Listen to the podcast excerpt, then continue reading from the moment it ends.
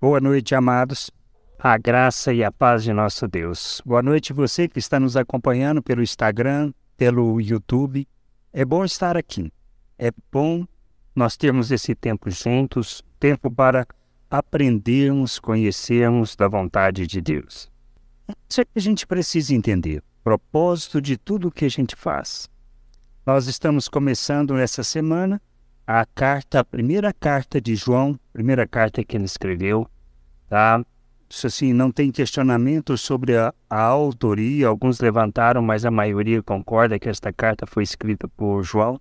E o que a gente precisa entender é quem foi João, de fato? Que muitas vezes nós pensamos e nós é, refletimos ou que avaliamos que estes são homens, ou seja, super-homens. Quando a gente pensa em Pedro, ou seja, pessoas espirituais, super-homens espirituais, sejam ele Pedro, seja João, seja Paulo, e nós nunca pensamos que essas pessoas foram pessoas como nós, que andaram, tiveram os mesmos problemas, as mesmas lutas e as mesmas dificuldades. É possível perceber isso? Esse é o primeiro detalhe que a gente precisa precisa observar nas, eu digo assim, nas entrelinhas que normalmente a gente deixa passar nas escrituras e nos evangelhos, é claro. Quando olhamos a vida de João, a gente pensa assim, pelas cartas e até mesmo pelo evangelho que ele escreveu, pensa assim, essa é uma pessoa excepcional. E João foi, de fato, em termos daquilo que seja cumprir o seu propósito, o seu ministério aqui na terra. E é a mesma coisa que nós podemos fazer. Mas quando olhamos nos evangelhos e vemos alguns detalhes, a gente pode perceber alguns fatos. João não era aquela pessoa que foi depois chamada de o, apóstolo do amor. Ele era, na realidade, uma pessoa que provocava muitas vezes intrigas. Mas isso é possível? Sim, e sem contar que a mãe dele também estava sempre junto, puxando a, ou vamos dizer assim, a areia para o lado dele quando ela pediu para Jesus que um sentasse à sua direi à direita e o outro à esquerda, quem eram aqueles? Justamente João e o irmão.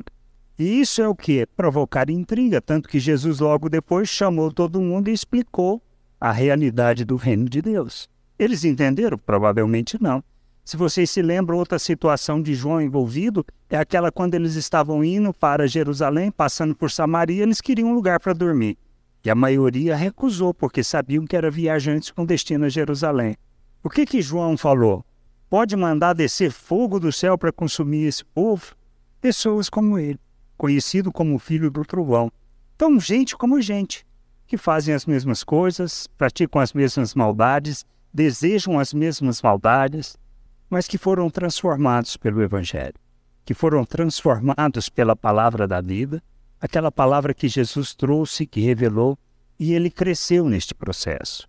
Quando pensamos acerca do Evangelho, a gente muitas vezes a gente olha os aspectos bons, aquilo que a gente gostaria muitas vezes de ser, mas não percebe que é um processo. João escreveu essa carta muito tempo depois, tanto o Evangelho como a carta, muito tempo depois da experiência dele com o Senhor. Mas se lermos os Evangelhos e nos atentarmos em pouco espaço de tempo que ele escreveu o Evangelho, as mensagens mais importantes, talvez assim que mais nos tocam, que mais nos falam acerca do reino de Deus, tocou profundamente a vida daquele homem e nos toca até hoje. Quando paramos para refletir todas aquelas palavras que Jesus falou, justamente no momento, aquela semana que antecedia todo aquele processo que Jesus ia passar da crucificação inclusive o momento da ceia. Isso é importante a gente observar, porque isso irá fazer com que nós possamos refletir sobre a nossa realidade e aonde Deus quer nos levar. Pedro foi diferente? Não, não foi. E quando você lê as cartas, você vê que é um outro homem, um homem plenamente transformado. E assim aconteceram com vários. Pessoas, só que o que nós queremos muitas vezes é o resultado rápido, ação rápida. E não é este o processo de Deus. Isso que a gente precisa entender e ter um entendimento. Primeiro, a base da minha vida, fundamento da minha vida tem que ser as escrituras sagradas para tudo que eu vou fazer. Porque eu preciso conhecer. Eu preciso conhecer para justamente julgar o que eu estou ouvindo.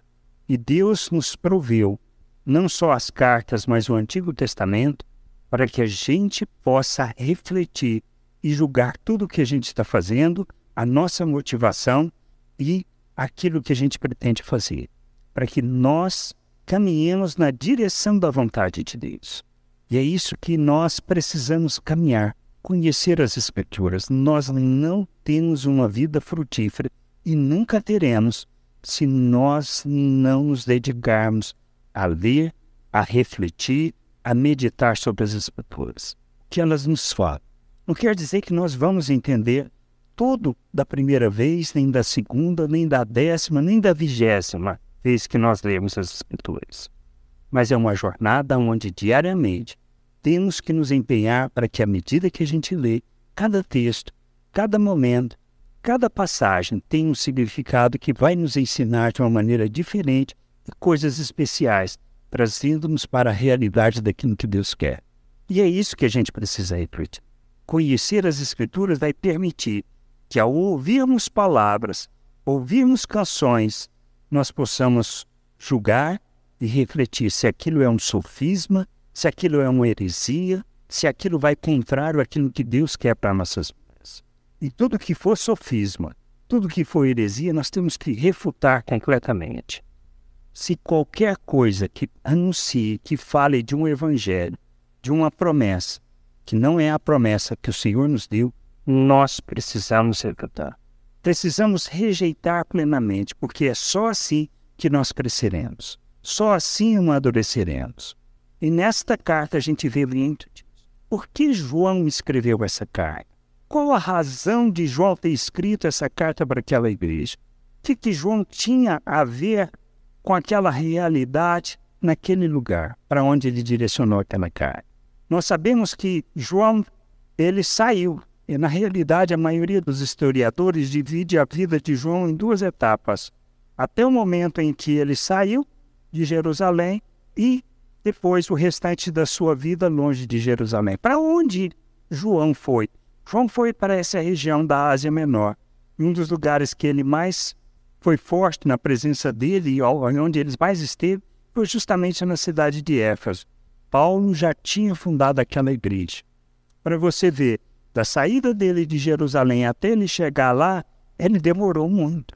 Porque a gente não vê, por exemplo, na referência, quando vai naquele concílio que Paulo sai de Antioquia e vai para Jerusalém para discutir a questão da circuncisão, João não está lá. Ele não está listado entre aqueles nomes. Ele saiu, foi justamente fazer aquilo que Jesus tinha mandado fazer, ir por todo o mundo empregar. Ele parou lá na, justamente na Ásia Menor, naquela região. Só sabemos que a morte dele aconteceu justamente na ilha de Patmos, que Jesus, em outro lugar também distante da. Mas o que a gente precisa entender? Todos, tudo isso é processo de Deus nas nossas vidas e na vida dele, para que o processo de Deus possa nos conduzir à maturidade. Que nós muitas vezes queremos é resultado, muitas vezes queremos saber o que é certo, e muitas vezes não tem o que é certo nem o que é errado. Tomamos decisões certas, tomamos decisões erradas, mas o fundamental é aprendermos a andar com Deus e a descansar em Deus. Tudo, as circunstâncias, as situações que nós vivemos, faz parte deste processo de crescimento, de amadurecimento, com os nossos erros, com os nossos acertos. Mas o que nós precisamos saber é para onde nós estamos caminhando. E se estamos caminhando na direção, seja a vontade do Pai. Por isso, quando a gente lê essa carta, a gente deve refletir sobre isso, o que estava acontecendo naquela região. Estava crescendo o que nós chamamos de gnosticismo, que é justamente uma seita. Ela é uma seita oriental que trazia, juntou com, vamos dizer assim, o ensino judaico e mais o ensino cristão, e vocês já imaginam o que saiu disto aí. E é isso que João está combatendo. Por quê? Existem alguns aspectos no, no gnosticismo que a gente, vamos dizer assim, tendo entendimento, fica claro. Para eles, o conceito básico, se vou falar de forma bem, que tem várias vertentes, várias coisas, e até no dia de hoje nós vemos justamente esse ensino ainda existir. O que a gente precisa entender, primeiro, o que, que eles pregavam? A carne é má e o espírito é bom. Então, esse é um ponto. Então, assim, um do, o fundamento disso quando eles fundamentavam que a carne era má e que o espírito era bom, e é que era o espírito que nos ligava a Deus, que é com o espírito que a gente tem comunhão, eles procuravam desvincular isso. Isso levava a outras coisas, por exemplo, uma vida de licenciosidade, ou seja, uma vida depravada, uma vida onde moralmente e sexualmente faziam coisas por quê? Porque o corpo é mau, não tem salvação. Mas o espírito é que tem salvação. E o fundamento da salvação era o quê? O conhecimento. Eu preciso ter conhecimento, entendimento para poder separar isso. A minha salvação é fundamentada nisso. Eles refutavam, por causa do aspecto da carne ser má e o espírito ser bom, que Deus não encarnou. Ou seja, Jesus não veio em carne. Esse era um dos aspectos do ensino. E João, quando a gente lê a carta, ele fala justamente, ele refuta essas ideias do aspecto de moral, do aspecto da prática da justiça e principalmente do aspecto de que Deus, o nosso Deus, na pessoa do Senhor Jesus, encarnou e esteve entre. E a gente começa a carta justamente lendo sobre isso. Em 1 João, no capítulo 1, nós vamos ler do versículo 1 ao versículo 4. Diz assim: eu vou ler na versão na Nova Almeida atualizada. O que era desde o princípio, o que ouvimos, o que vimos com os nossos próprios olhos, o que contemplamos e as nossas mãos apalparam com respeito ao verbo da vida. O que, que ele está falando? O que, que ele está justamente refutando naquela vamos dizer assim, naquela heresia que estava no meio daquela igreja, que inclusive estavam afastando as pessoas do convívio. Que isso que eles anunciavam, que o Cristo, que a vida, a ressurreição de Deus, é algo que não é de agora, é que desde o princípio, desde antes da criação. Paulo fala sobre isso, João fala sobre isso, e Pedro fala sobre esses aspectos. E no Evangelho de João ele começa justamente sobre este detalhe que desde o princípio, o que vimos e ouvimos com os nossos próprios olhos, o que contemplamos, vimos, nossas mãos apalpar. Ou seja, Deus se encarnou na pessoa do Senhor Jesus Cristo para que todo o processo de Deus pudesse acontecer. A expiação, que é o sofrimento de Cristo, é algo inadmissível para o narcisismo. E nós sabemos que é no sofrimento que vem a nossa redenção e a nossa justificação. É por meio da sua morte é que nós temos o perdão dos pecados. É pela sua ressurreição que nós somos justificados, nós somos apresentados justos diante de Deus, ou seja, sem, sem pecado, inocentes diante de Deus. Ele nos apresenta por causa da sua obra, por causa da expiação, ele nos apresenta diante de Deus, santos, inculpáveis e irrepreensíveis. Então é isto que João está refutando, ou seja, todo esse pensamento que existia região, que estava crescendo. Que mais? Ele fala de que ele está falando isso a respeito de quê? Do verbo da vida. O verbo da vida refere a quem? A justamente ao Senhor Jesus. Logos de Deus, a palavra de Deus, a palavra viva de Deus. Quem Cristo é para nós? A palavra viva de Deus por Deus que se apresentou de forma visível. Ele, Cristo, apresentou para nós de forma visível o Deus invisível. Ele nos deu a conhecer Deus de uma forma que pudéssemos entender e mas mais do que isso, ele nos ensinou como a viver o reino de Deus. Por isso, quando ele começa no seu evangelho, ou seja, anunciar as boas novas, a salvação, a reconciliação, a chegada do reino de Deus, ele fala o quê? Arrependei-vos, porque é chegado o reino de Deus. Chegar o reino de Deus, o que significa? Para nós, vivermos seguindo os valores do reino de Deus, seguindo aquilo que expressa as virtudes de nosso Deus. Nós somos chamados para isso, não é para outra coisa.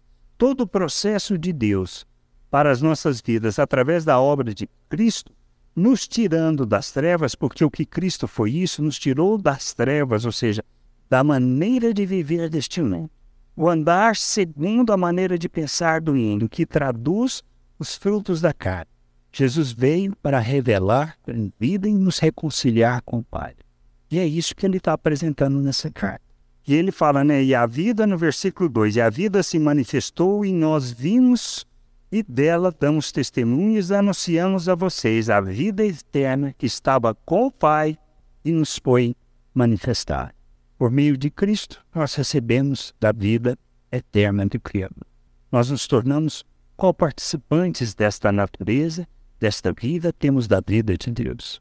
Por isso que Jesus falou: a vida eterna está em conhecer o Pai, isso na oração que ele fez em João 17, conhecer o Pai e a Jesus Cristo a quem eu preciso conhecer para entender o que ele fez, compreender o que ele fez em termos do que eu recebi, do que nós temos como família, para entendermos como precisamos viver.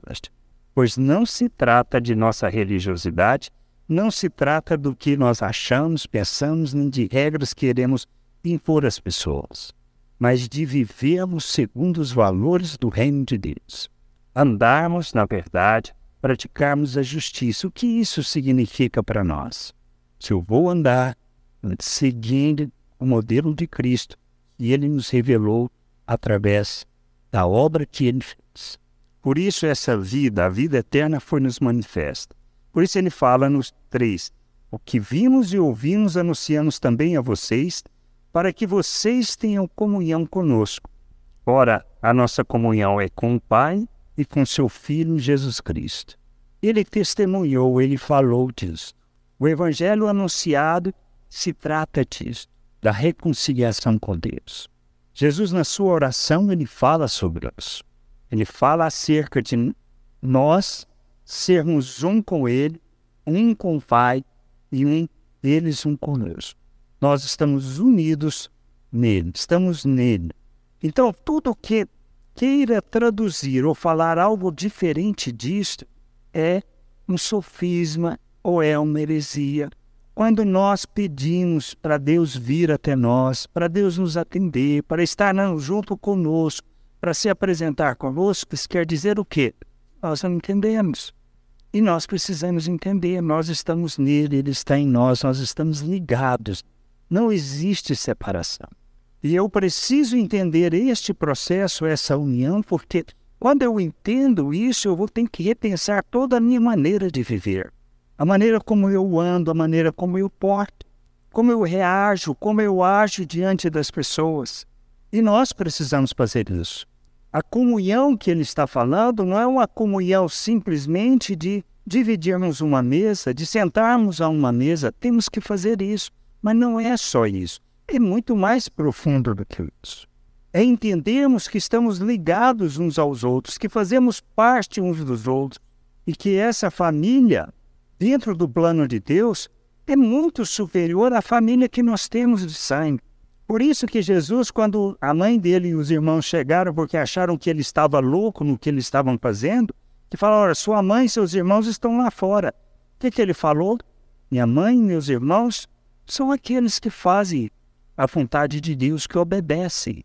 Ele nos chama para isso, para vivermos uma realidade, mas não é uma questão de obediência cega, de dizer assim: olha, você tem que fazer isso, isso, isso, isso, isso, para que Deus se agrade de você. Não é isso, isso é religiosidade. O que a gente precisa entender é como eu preciso viver segundo o modelo que Cristo me deixou. E isso eu tenho que crescer nesse entendimento. Qual a forma de fazer isso? através das Escrituras, através de uma vida de oração e da comunhão que nós temos, porque nós precisamos nos ajudar nessa jornada, precisamos ajudar uns aos outros na caminhada. Nós existimos como família para isso, para nos ajudar neste processo de crescer, de conhecer o Pai, conhecer da Sua vontade. Por quê? Porque o Pai se revela através de cada um de nós. E quando eu entendo que é assim que eu preciso viver, que é desta maneira que eu tenho que viver, é como o Pai, sendo imitador do Pai, como Paulo nos chama na carta aos Efésios, sede imitadores de Deus como filhos amados, é porque nós temos que revelar o Pai. E aí, quando cada um de nós revelamos o Pai, nós crescemos porque entendemos a maneira de. Quando alguém me ofende por imaturidade, a minha reação não é de vingança ou de ficar ofendido, é de reagir segundo Cristo. Quando alguém me maltrata, eu não vou agir com desejo de vingança, mas eu vou aprender a crescer e entender que a minha reação deve ser a mesma reação de Cristo. O que ele falou para o Pai quando estava sendo crucificado? Pai, perdoa-os, eles não sabem o que fazem. E nós agredimos uns aos outros por ignorância, por falta de entendimento da vontade de Deus e de quem nós somos e a obra que ele realizou em nós. Quando nós entendemos o que ele fez, aí sim nós partimos para a comunhão, que é a comunhão que Deus deseja que nós tenhamos. De sermos de fato ajuda, de não vivermos as nossas relações com restrição. É eu não entender o meu irmão no que ele falou e chegar para ele exatamente o que você quis dizer com isso. Porque muitas vezes nós ofendemos ou somos ofendidos é porque nós não entendemos o que o outro quis dizer. E isso a gente percebe quando nós começamos a conversar. Quando no trabalho que eu faço, tá? Isso é muito importante entender. Para uma coisa simples, de um problema que estava tendo no serviço, eu gastei mais de 40 minutos para que houvesse entendimento entre eu e a outra pessoa. Porque nós não estávamos entendendo, falávamos as mesmas coisas, mas queríamos dizer coisas totalmente diferentes. E muitas vezes nós nos ofendemos porque nós não entendemos o que o outro falou. E a gente precisa ir, perguntar, ajudar. Você pode até falar, meu irmão, eu senti ofendido. Isso quer dizer simplesmente que eu estou imaturo. Mas que o outro precisa também aprender a amadurecer e entender que ele não pode agir daquele jeito. Como a gente fala muitas vezes, quem quer guardar dia, pode falar sobre isso. Quer guardar dia? Bom, pode guardar, tem problema. Mas se você não quer guardar dia, tem problema? Nem. Se você acha que tatuar é pecado, não tatue. Mas deixa o irmão tatuar. Não critique, isso não, isso não nos leva ao crescimento, ao amadurecimento. O que, Deus mais abomina? Quando nós criamos intrigas, quando falamos mal uns dos outros, fofoca. Isso não ajuda na nossa, no nosso processo de amadurecimento. Isso destrói relações. Só que nós não entendemos isso. Nós oramos ao Pai Nosso pedindo para Deus nos guardar do mal. Mas nós sempre pensamos que é o mal que os outros vão nos fazer, mas não, é o mal que nós vamos fazer para o outro. Essa é a realidade que Deus nos chama. A comunhão só vai existir quando entendemos isso. Mas como eu posso perceber e crescer nisso? Eu preciso desenvolver uma comunhão com Deus. Eu preciso entender aonde eu estou indo. Eu preciso entender a obra de Deus em minha vida, porque se eu entender, eu compreender, eu vou agir de forma diferente no meio dos irmãos. E eles vão me ajudar no processo do meu crescimento espiritual. Porque o propósito é que todos nós sejamos, na maturidade, pessoas como os apóstolos. Pessoas que revelam Deus, que demonstram o amor de Deus, que expressam o amor de Deus. E é isso que a gente vai ver nesta carta. João chama para essa comunhão. E ele fala, né? A nossa comunhão é com o Pai e Filho. Eu preciso entender isso. Se eu tiver essa comunhão com o Pai e com o Filho, a comunhão com os irmãos se torna mais fácil, porque eu vou conhecer o Pai, vou conhecer o Filho, vou entender qual é a vontade, para que eu viva segundo essa vontade. E aí nós entendemos o texto que Paulo escreveu na carta aos Romanos quando ele fala acerca de transformar o nosso entendimento, ou seja, mudar a forma de pensar. Pensar como Cristo, nós recebemos a mente de Cristo para pensar como Cristo, para não nos despir dessa maneira de pensar do mundo, para pensarmos como Cristo. Que pensarmos como Cristo é um processo que a gente aprende. Primeiro tem um entendimento, depois parte por um processo de jornada de conhecimento, porque Deus vai nos colocar diante de experiências, diante de situações em que nós vamos aprender a revelar o nosso Deus nas nossas relações. E aí sim eu vou agir segundo a maneira de Cristo. Mas é uma jornada de amadurecimento, eu preciso entender. E aí é que nós entendemos o culto, o verdadeiro culto a Deus, o culto com entendimento. Ele, em algumas versões está no culto racional. Seu culto com entendimento, o culto com entendimento a Deus não é o que nós fazemos aqui. O culto com entendimento é quando eu oferto a minha vida em favor da vontade de Deus. E qual é a vontade de Deus? Que nós sejamos como seu filho. Ou seja, na realidade, ele nos fez como seu filho. mas que nós expressemos o Filho através das nossas ações, que nós possamos agir como Ele. E agir como Ele implica em que? Ofertar a minha vida para que a vontade do Pai seja conhecida. Isso quer dizer o quê? Que eu vou negar a minha maneira de pensar, a maneira natural. Eu vou abandonar o meu egoísmo, eu vou deixar de lado o meu orgulho, a minha arrogância, a minha hipocrisia, e meu desejo de falar mal uns dos outros, para viver plenamente o amor que Deus nos chama para revelar, porque Ele derramou deste amor de forma abundante por meio do Espírito. E aí escrevemos estas coisas para que a nossa alegria seja plena.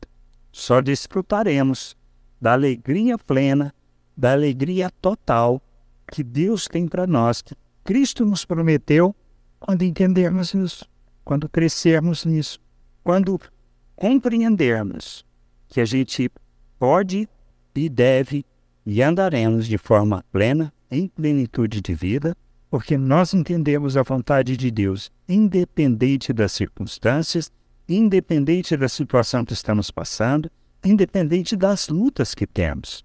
Nunca vão acabar as lutas, nunca vão acabar os problemas, nunca vão acabar as dificuldades. Elas estarão sempre presentes na nossa vida. Mas como eu vivo plenamente o que Deus quer com tudo isso? Simplesmente se eu entender. Deus não nos vai nos livrar destas coisas. Nós vamos passar por isso a vida inteira. Tenho mais de 60 anos e digo, sempre desejei que tivesse uma vida tranquila. Até hoje, não consigo. Você acha que eu tenho alguma expectativa de ter uma vida sem problema, sem dificuldade? Não, eu já desisti. Eu tenho aprendido a viver de forma diferente, a entender que isso faz parte do processo de Deus para expressarmos e revelarmos Deus nas situações. Porque quando eu estiver passando pelo vale da sombra da morte, ou seja, numa dificuldade, eu sei que meu Deus está comigo. Não importa as decisões que eu vou tomar, as coisas que eu vou fazer, posso fazer certo, posso muitas vezes pedir por Deus orientação e Ele não vai dar não vai responder nenhuma das minhas orações. Mais ou menos como aquela situação também que a gente vê e que a gente aprende a viver. Lembra quando Jesus retorna da terra dos Gerazenos, que chega lá o Jairo que é o chefe da sinagoga, vai lá, pede para ele ir porque a filha está doente. E aí chega alguém e fala para ele: Olha, tua filha morreu, pode liberar. Mestre, o que, que Jesus fala para ele? Creia só. Creia que já morreu. E já foi com sim. Foram para Jesus ressuscitou aquela menina. Vai sempre terminar desse jeito? Às vezes não. Mas o que a gente precisa entender é comunhão plena vida plena que ele nos prometeu, a gente precisa lembrar disso. Jesus veio em carne, mostrou, revelou a vida eterna do Criador. E esta vida foi nos dada por meio de Cristo. Nós recebemos pela graça de Deus, não depende de nós. Não depende do nosso esforço, não depende do que iremos fazer. Unicamente de Deus, da graça de Deus, do amor de Deus, da bondade de Deus. Cristo fez tudo isso para revelar o amor do Pai. João saiu da, de Jerusalém, de onde era tranquilo, foi para aquela Ásia Menor para ensinar e revelar o amor de Deus, para se transformar no homem como foi conhecido, o apóstolo do amor.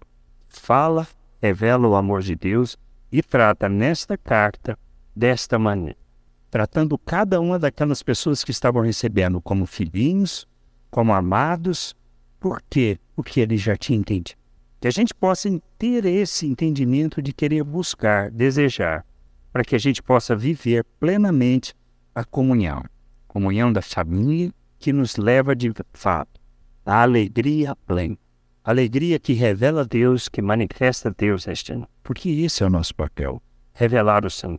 Agora, se andarmos na carne, andarmos segundo os frutos da carne, sendo egoísta, arrogante, hipócritas, invejosos, mentirosos, revelaremos Deus?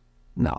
Para isso, eu preciso morrer e despir da natureza humana e revestir de Cristo, porque a imagem dele eu fui feito, é a obra de Deus, eu tenho da mente de Cristo, e é um compromisso que pessoal de cada um de nós com o nosso Deus, de buscar conhecimento entendimento. Se colocarmos diante de Deus com esse desejo, com essa vontade de conhecer, Ele irá se revelar. A jornada vai ser fácil? De jeito nenhum, não foi para ninguém, porque será para nós. Mas nós precisamos fazer. Fazer essa jornada que revela o Senhor, que manifesta o Senhor por meio de nossas. Essa é a oferta que a gente tem que fazer. Sermos como Cristo neste mundo. Revelar o amor de Deus, encher a terra com conhecimento da glória dos ser instrumento de justiça expressão da graça, da misericórdia e do amor de Deus. Só assim o mundo irá conhecer. Só assim a luz irá se revelar. Caso contrário, o que nós estamos fazendo é sendo simplesmente trevas, se andamos na terra. E nós não podemos andar, porque estamos em Deus, Ele está em nós. Temos que andar segundo os valores eternos do Criador revelando em tudo que nós fazemos, não nos deixando nos corromper com as coisas desta vida. Que a gente vê exemplo de pessoas que não se deixaram corromper quando a gente lê as escrituras. José, Daniel e tantos outros, que são para nós exemplos e que passaram por dificuldade muito mais do que a gente. A gente estava conversando ontem na reunião dos homens sobre isso. José foi vendido para o Egito aos 17 anos. Quando ele assumiu como vice-governador no Egito, já tinha passado muitos. Quando ele entendeu o propósito de Deus, de fato, Arthur, ele foi fiel sempre. Ele não desonrou o seu Deus. Ele não adulterou. Ele foi punido, jogado na cadeia. Quando ele viu seus irmãos entendeu a posição que ele estava e qual era o propósito de tudo aquilo que Deus tinha feito na vida dele para salvar aquele povo, foi assim que acontece. Nós precisamos ter esse atitude. Precisamos buscar conhecer o Senhor, para que cada um de nós, tendo a experiência de conhecer o Senhor, possamos de fato revelá-lo. Amém? Vamos ficar de pé, vamos ter uma palavra de oração. Senhor, nós somos gratos por tua misericórdia, tua bondade, tua graça, tua misericórdia. Conduza-nos, Senhor, nessa jornada de termos o um entendimento pleno da tua vontade, crescermos em maturidade, revelarmos tua glória e expressarmos o Senhor neste glorificando o teu nome, honrando o teu nome nas nossas relações, de maneira que em tudo que fizermos, tanto no meio da tua família, do teu povo, como no nosso trabalho, como na vida em comunidade na cidade onde estamos, que nós sejamos pessoas fiéis que revelam tua glória, que manifestam teu reino, que expressam a tua justiça, que a gente possa ter o um entendimento para crescer, amadurecer e assim viver plenamente a comunhão que o Senhor nos promete, de maneira que a gente possa desfrutar da vida, da tua vida, da verdadeira vida que o Senhor tem para nós com toda a alegria de participar do teu reino, da tua glória e da tua vontade. Se conosco,